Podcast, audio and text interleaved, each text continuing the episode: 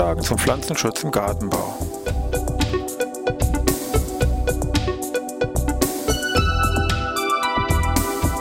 Ein wöchentlicher Podcast der Forschungsanstalt für Gartenbau an der Fachhochschule Weinstefan von und mit Thomas Lohrer. Für Gartenbaustudenten und alle anderen, die sich für Krankheiten und Schädlinge an Pflanzen, deren Biologie und Bekämpfung interessieren. Thema heute Kraut- und Braunfäule an Tomate. Ja, ich begrüße Sie zur neuen Podcast-Ausgabe hier aus Weinstefan, Pflanzenschutz im Gartenbau. Thema heute ist hier eine entsprechende Krankheit, die ja, ich sag mal, im Erwerbsanbau eher im Freiland für Probleme sorgt, im Wechselhaus deutlich weniger. Aber eine Krankheit insbesondere im Hobbybereich, hier beim Tomatenanbau, sicher die wichtigste Krankheit ist und die je nach Jahr und Witterung hier für doch teils massive Ausfälle bis zu Totalausfällen sorgt und dann natürlich auch sehr großer Gesprächsstoff hier innerhalb der kleinen Hobbygärtner ist. Die Rede ist also hier von dem Pilz Kraut- und Braunfäule an der Tomate. Also Kraut- und Braunfäule sieht man schon vom deutschen Namen her, befällt also scheinbar Blätter als auch die Früchte, Kraut- und Braunfäule. Und dahinter verbirgt sich der Pilz Phytophthora infestans, ein sehr bekannter Pilz, ein geschichtsträchtiger Pilz, der hier im Wesentlichen an ja, Tomate und Kartoffel auftritt, aber auch an anderen Solanaceen auftritt. Die Heimat von diesem Pilz ist übrigens im Bereich Mexiko, hier in dem Hochland und äh, taucht eben auch mit der sehr breiten Symptomatik, wie schon eben geschildert, aus. Wir haben gesehen, Kraut- und Braunvolle Blätter, Früchte befallen. Blätter und Knollen bei der Kartoffel. Bleiben wir bei der Tomate. Bei der Tomate ist letztendlich so, wenn man sich die Pflanze anschaut, letztendlich können alle oberirdischen Organe hier, also Früchte, Blätter und Stängel von diesem Pilz für Phytophthora infiziert werden. Also wir haben Schaltentume an den Früchten, an den Blättern und am Stängel. Kurz mal ein paar Hinweise dazu. Bei den Früchten, sind solche bräunlichen Flecke, so ein bisschen leicht runzlig sehen die aus, die sich noch zunehmend auch ausweiten. Fängt das erstmal in der oberen Hälfte der Frucht an.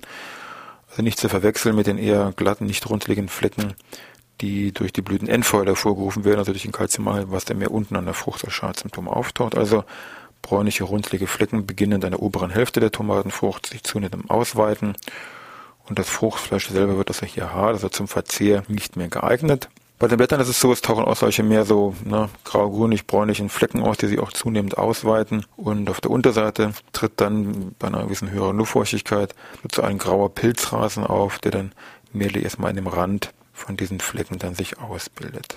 Bei den Stängeln ist es so, da tauchen auch wieder sehr dunkle schwarzbraune Flecken auf, die sich sehr deutlich von dem weiteren noch verbleibenden gesunden Gewebe abtrennen. Oft ist es so, dass es an den Stellen auftritt, dass im Haupttrieb, wo dann hier diese Seitentriebabzweigungen stattfinden. Wenn natürlich dann diese Verbräunung vollständig stängelumfassend ist, ist klar, dann stirbt natürlich der darüberliegende Teil vollständig ab. Gut, da wollen wir mal schauen, so ein paar Aspekte von diesem Pilz zur Biologie und zur Verbreitung, was er da so für Strukturen ausbildet. Das ist hier wichtig, um da ein bisschen Verständnis für diesen Pilz zu bekommen. Und dann natürlich im Schwerpunkt, was kann man nun dagegen tun, wesentlich halt vorbeugend und was kann man vielleicht an direkten Pflanzenschutzmittel, ja, Spritzmaßnahmen hier tun.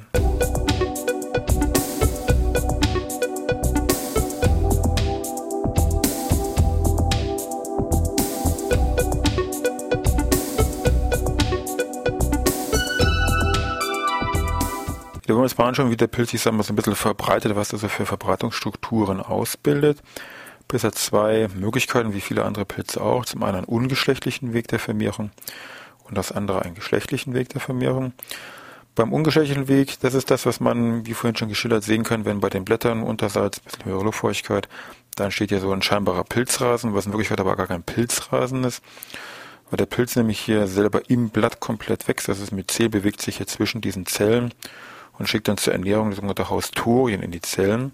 Und erst wenn er sich verbreiten will, dann bildet er eben entsprechende Vermehrungsstrukturen aus. In dem Fall auf einem ungeschlechtlichen Wege. Das sind solche verzweigten Trägerstrukturen, die also aus dem Blatt über die Spaltöffnung nach außen gelangen. Sieht so ein bisschen aus wie der, sagen wir mal, der falsche Meter. Und an dessen Enden von diesen verzweigten Trägerstrukturen sitzen zitronenförmige Sporangien dran. Und diese Sporangien werden eben hier mit dem Wind sehr leicht übertragen und landen dann wieder auf irgendwelchen anderen Blättern.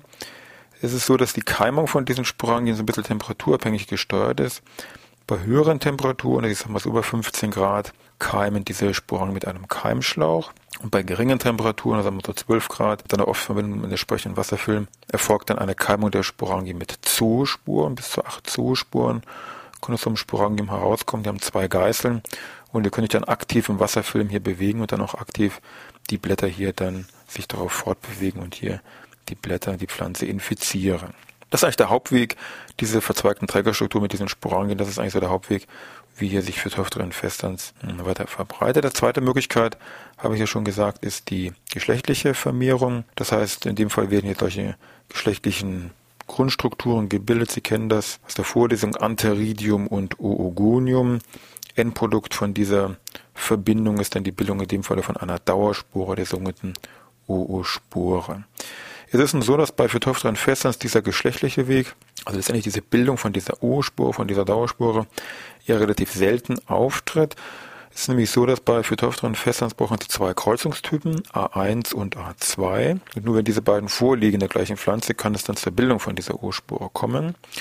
Und bis in die frühen 80er Jahre war es so, dass diese Art 1 und Art 2 Kreuzungstypen räumlich streng getrennt waren von ihrer Verteilung. Das heißt, A1 und A2 war nur im Ursprungsgebiet des Pilzes nachzuweisen. Also Stichwort Mexiko da im Hochland. Und außerhalb gab es eigentlich nur A1. Also auch in Europa gab es bis Anfang der 80er nur A1. Und erst 1984 wurde dann zum ersten Mal auch aus Westeuropa dann dieser Kreuzungstyp A2 nachgewiesen. Damit war klar, erst ab dem Zeitpunkt konnten überhaupt Urspuren gebildet werden und auch nachgewiesen werden. Das wurde auch dann hier zunehmend gefunden. Der Normalfall ist aber immer noch, dass die Urspuren jetzt einmal zur Überwinterung, zur Überdauerung eigentlich nicht so die Hauptrolle spielen. Das Normale ist, die Winterüberdauerung erfolgt in infizierten Kartoffelknollen. Ob die nun auf dem Feld liegen dann später oder auf dem Kompost, wenn die da irgendwo mal auskeimen und die jungen Triebe rauswachsen, dann wächst dieser Pilz in diese Triebe herein. Und wenn die Triebe dann oben an die Erdoberfläche gelangen, werden dann hier diese eben schon geschilderten verzweigten Trägerstrukturen mit diesen Sporangien gebildet und die werden dann hier wieder über den Wind übertragen brechen auch sehr leicht ab an diesen Trägerstrukturen und können dann hier auf diesen, über diese Windverbreitung, die auch über große Strecken erfolgen kann, hier dann neue Pflanzen, Wirtspflanzen, Tomate, Kartoffeln etc. dann infizieren. Am besten ist kühlfeuchtes Gewitterung, das ist optimal. Optimal muss man sich so vorstellen, innerhalb von vier Tagen kann es also sein, dass hier von der Infektion bis wieder zur Sporangienbildung, also ein sehr schneller Ablauf, Stichwort Inkubationszeit, also nur vier Tage. Und das Ganze läuft dann über viele Generationen ab kann man sich ausmalen, dass das natürlich dann sehr kritisch ist für die Pflanze und damit auch sehr schnell Totalausfälle beim Bereich Tomate möglich sind. Infektion der Knolle im Boden, wenn man sich vorstellt, gut, wie geht denn das jetzt wieder weiter, wie komme ich da wieder zurück? Erfolgt über wieder diese Sporangien, die dann über das Blatt, über Wasser abgewaschen werden und die dann als Zoospore die Knollen infizieren und damit ist der Kreislauf eigentlich dann wieder geschlossen.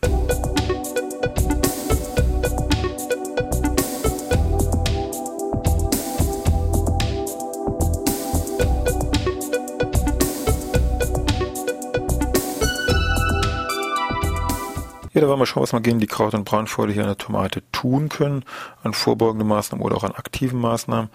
Es ist so natürlich, dass es natürlich unterscheiden, ob ich mich im Erwerbsanbau befinde oder im Haus- und Kleingartenbereich. Manche Maßnahmen sind einfach auch personell nur im Haus- und Kleingarten denkbar. Der Erwerbsanbau nicht, also da muss man sich entsprechend so seine Maßnahmen rauspicken, die jetzt vor allem am ehesten hier sinnvoll sind. Wir haben ja gesehen, eben schon dieser Bezug zur Kartoffel war mit Sicherheit ähm, ausschlaggebender Punkt. Das heißt, wir haben ja gesehen, die Hauptinfektionsquelle sind immer noch irgendwo die Kartoffeln. Von dort werden dann die Sporen, beziehungsweise hier Sporangien in dem Fall verbreitet über den Wind. Das heißt, erste Maßnahme wäre Kartoffeln, also zumindest nicht im gleichen Garten selber anbauen, wo auch die Tomaten stehen. Das wäre mit Sicherheit fatal. Weil wir dann damit dann die Kartoffeln die Krankheit beinhalten, da wäre natürlich die Tomate im Eigengarten sofort angesteckt. Auch sonst natürlich, wenn ich da auf dem Land lebe, da sind immer irgendwelche Kartoffeln, die auch vielleicht mal wieder für Fest natürlich auch bekommen. Und da habe ich ruckzuck hier eine Infektion über diesen Bereich. Im städtischen Bereich kann es natürlich auch ein bisschen besser aussehen, das ist ganz klar. Also Stichwort 1 wäre ganz klar Kartoffeln möglichst weit weg, sofern irgendwie möglich. Punkt 2 ist, wir haben gesehen, kühlfeuchte Bedingungen ist deutlich förderlich für diesen Pilz. Die Temperatur draußen im Freiland können wir natürlich wenig steuern, aber Stichwort Feuchtigkeit ist ein ganz wichtiger Aspekt, weil nämlich dieses nasse Laub einem gewissen Zeitraum wichtig ist, dass hier eine Infektion stattfinden kann. Also muss ich irgendwie versuchen, diese Feuchtigkeit wie auch immer aus diesem Bestand aus meinen Tomatenpflanzen herauszubekommen. Das kann ich einfach so machen, indem ich sage, gut, ich werde zumindest schon mal keine Überkopfbewässerung durchführen, sondern nur im Wurzelbereich hier eine Bewässerung durchführen oder auch vielleicht auch nur am Morgen gießen, dass ich dann über Tage, dass sehr schnell hier das Wasser verbraucht ist und das nicht irgendwie, wenn ich das am Abend jetzt meinetwegen gießen würde, dass das noch verdunstet und dann nicht hier einen feuchten Bestand auf dem Weg bekomme. Also keine Überkopfbewässerung und dann eben nur über den Wurzelbereich gießen. Dann sofern möglich Auswahl eines Standortes, der sonnig und luftig ist, also wo der Wind ordentlich durchfegt, damit wieder verbunden geringere Luftfeuchtigkeit im Bestand. Wenn möglich dann natürlich nicht längs zur Windrichtung, sondern mehr so ein bisschen quer, dass er also diesen Wind auch wirklich entsprechend ausnutzen kann. Anderer Punkt wäre, die Pflanzen im größeren Abstand äh, zu setzen. Also innerhalb der Reihe, sage ich mal, über einen halben Meter und zwischen den Reihen durchaus über 70 cm. Paradebeispiel oder am besten wirksam ist, wenn ich meinen ganzen Bestand oder meine, meine Reihen, ich rede jetzt mal vom Hobbybereich, überdache, also mit einem Foliendach und einem Pultdach, kann man sich selber basteln, kann man auch entsprechend hier kaufen, mit zu irgendeiner Seite offen und zu der Seite, wo das Wetter entsprechend herkommt, dann hier mit Folie noch abgedeckt. Das ist eigentlich so die beste Maßnahme und damit kann man sich eigentlich sehr gut gegenüber dieser Krankheit schützen, weil eben die Kultur nicht nass werden und damit, selbst wenn der Pilz als Spur da wäre, gar keine Chance hat, die Pflanze zu infizieren. Der andere Punkt sind natürlich solche Tomatenhauben, die für Pflanzen so einzeln zu kaufen sind. Das Problem natürlich ist hier immer noch mit der Taubildung. Also ist nur so die Hälfte, sage ich mal, der Wahrheit. Anderer Aspekt unter der Wunsch natürlich Stichwort Sortenwahl kann man gleich sagen, es gibt keine echten Resistenzen bei Tomatensorten bezüglich Kraut- und Braunfäule. Die Sorten, die, sage ich mal, als resistente Anführungszeichen verkauft werden, das sind alles Krankheiten, das sind alles Tomatensorten, die eine deutlich langsamere Krankheitsentwicklung hier an dieser Pflanze haben. Das heißt, ein Befall tritt auf, aber eben verzögert und das reicht in der Regel schon als Schutz, damit ich hier meine Tomatenfrüchte, um die es mir geht, sicher ernten kann. Das sind so Sorten wie Fantasia, Pyros, Vitella, Filovita, Debirao und andere Sorten. Und es gibt immer welche neuen Sorten, die da auf den Markt kommen. Also da muss man sich ein bisschen auf dem Laufenden halten, was hier entsprechend funktioniert, bisschen was es so gibt. Und auch wie die einem natürlich geschmacklich hier liegen. Auch das sollte man sich vorher, wie gesagt, mal informieren. Ansonsten natürlich ganz klar, neben diesen bisher genannten ist mehr vorbeugende Maßnahmen, ganz klar, Bestand regelmäßig beobachten. Und wenn eben dann doch Symptome auftreten, dann ja, da muss ich doch mit irgendwelchen Pflanzenschutzmitteln hier agieren. Wollen wir mal gleich gucken, was es da so gibt.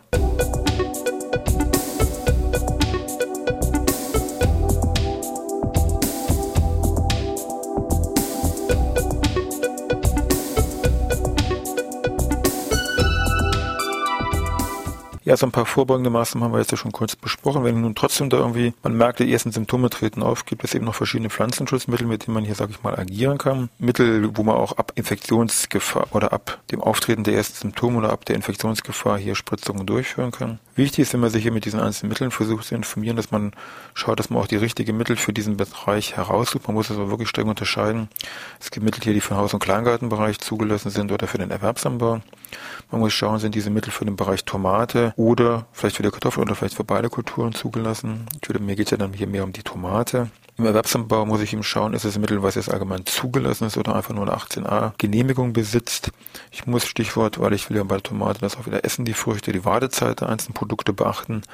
Gibt es auch große Unterschiede. Manche Produkte haben eine Wartezeit von drei Tagen, andere sieben Tage, andere 14 Tage. Das ist auch ein wichtiger Punkt hier bei der Mittelauswahl. Und ein weiterer Punkt noch, ist dieses Mittel für ein Freiland zugelassen oder vielleicht nur fürs Gewächshaus, also nur für Unterglasbau. Also alles das sind Punkte, die man hier beachten muss, wenn man sich hier irgendwo so ein Mittel hier heraussucht. Vom Zeitpunkt her kann man rechnen, so ab Mitte, Ende Juni, also so ungefähr um den Dreh rum, oder man soll jetzt schon mal anfangen, da ein bisschen genauer zu gucken bei den Tomaten, was da hier entsprechend los ist. Raussuchen, wie gesagt, äh, gibt es natürlich beim BVL eine Datenbank, wo man sich die zugelassenen Mittel raussuchen kann.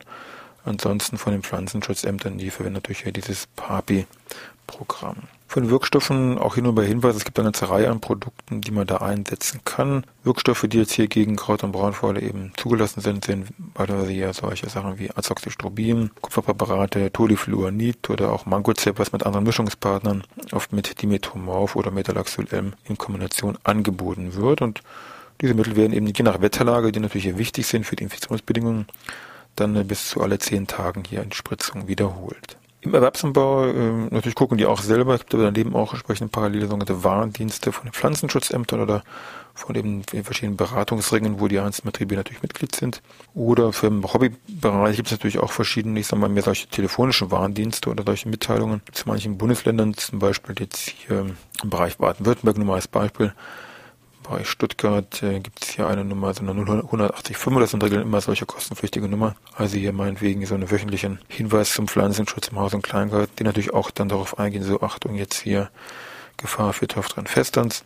Nur mal als Beispiel die Nummer 085 1971 9746, also diese Nummer meinetwegen hier vom dortigen Pflanzenschutzamt jede Woche hier besprochen. Ja, wenn man jetzt mehr Info allgemein nochmal zu diesen versuchten uns haben will, werden Sie sehr schnell merken, wenn Sie da irgendwo herumsuchen, finden Sie Unmengen von Literatur. Vielleicht nochmal gleich der Hinweis zur englischen Literatur. Kraut und Braunfall im Englischen wird das unter Late Blight bezeichnet. Also Blight ist Brand, genauso wie Fire Blight war ja Feuerbrand. Late Blight wenn man das hier übersetzt, heißt das so viel wie verspäteter Brand. Das hat damit zu tun, weil es eben neben diesem Late Blight noch einen Early Blight gibt, also der früher auftritt vom zeitlichen Ablauf. Alternaria Solani ist das und deswegen kommen diese beiden Bezeichnungen Early Blight und Late Blight hier zustande. Ja, apropos Late, wir sind auch schon spät dran. Wünschen wir es also bis nächste Woche Dienstag wieder.